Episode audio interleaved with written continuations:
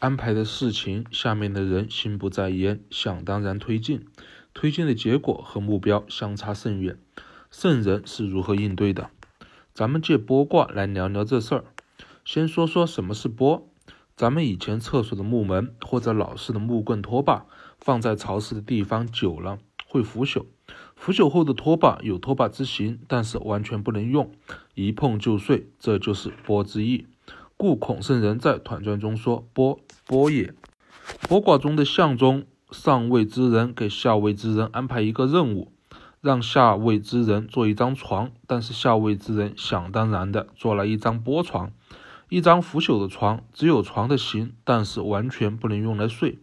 故孔圣人在《团传》中说：“柔变刚也。”上位者安排下位者做张床这事儿，本意是用来睡觉，这个才是上位者内心要做的事情。但是下位者只想当然做床，结果做出来的床是波床，完全不能睡。上位者的刚早已变，故柔变刚。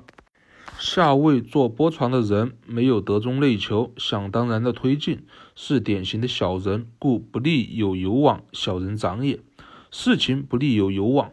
举个例子，七八年前我在国企上班的时候，一次外面出差，那时候我是一个标准的小人。当时我在酒店玩着游戏，领导让我去买一大袋苹果，还特地交代杨总要来，他喜欢那种大苹果，一定要那种特别大的。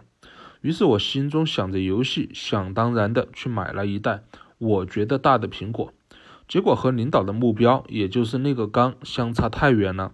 我买来的这袋脱离了整体情况，我自以为大的苹果，就是剥卦中我做的剥床了，有其形，但是刚已变，没法用。其实就是当时心中想着游戏这事儿，没把买苹果这事儿当成事儿来做，才做出了剥床。遇见这种情况，若上位之人完全不给面子，一脚将这个剥床给踢开，百分百有凶。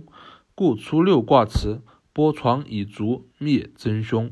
遇见这种办事不利的小人在下位，我们看圣人是如何操作的。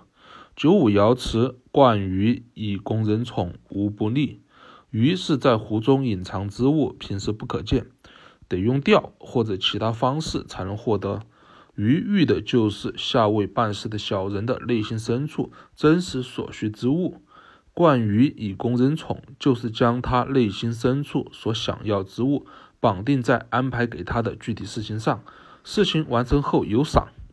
举个例子，前面做波床的小人圣人，通过心中的天上综合观，该下位之人整体情况，他的言行举止，近期做的事儿，发现他想要一台 iPhone 十四。于是将这个鱼绑定进安排中，交代你一个事儿，你帮我做个床，这个事儿做好了，赏你一台 iPhone 十四。这个下位的小人自会将这事儿当成事儿，谨慎考虑清楚后再做，是百分百不会做出波床的。这就是惯于以供人宠，无不利了。孔圣人在《团传》中说的“顺而止之，观象也”。顺就是上位之人要安排人落实前，顺如何推进这事儿的那个方向，那个一念之来，然后以这个之为原点，观到下为人的心中真实所想要的那条鱼等一切情况，则终止内求，止于推进计划成型，故观相也，观天象。